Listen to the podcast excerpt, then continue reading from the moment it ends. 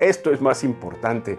Estaban tocados. Fueron momentitos los que estaban escuchando y el Espíritu de Dios estaba entrando a las fibras más sensibles de ellos.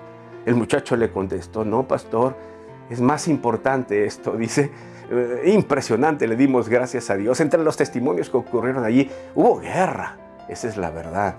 Hubo guerra que de pronto pocos percibimos.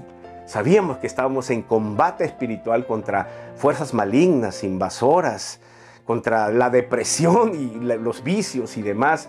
Tan es así que al final de la reunión el pastor nos contó, nosotros no nos dimos cuenta, un perro lo atacó, atacó al pastor.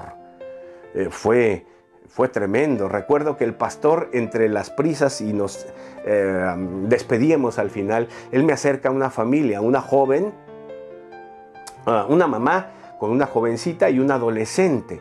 Y el pastor, sin darme muchos datos, me dice, no, por favor, ora por la muchacha, por la adolescente. está su mamá y la niña.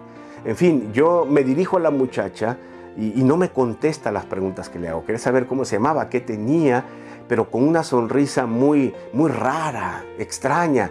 Me veía, no contestaba.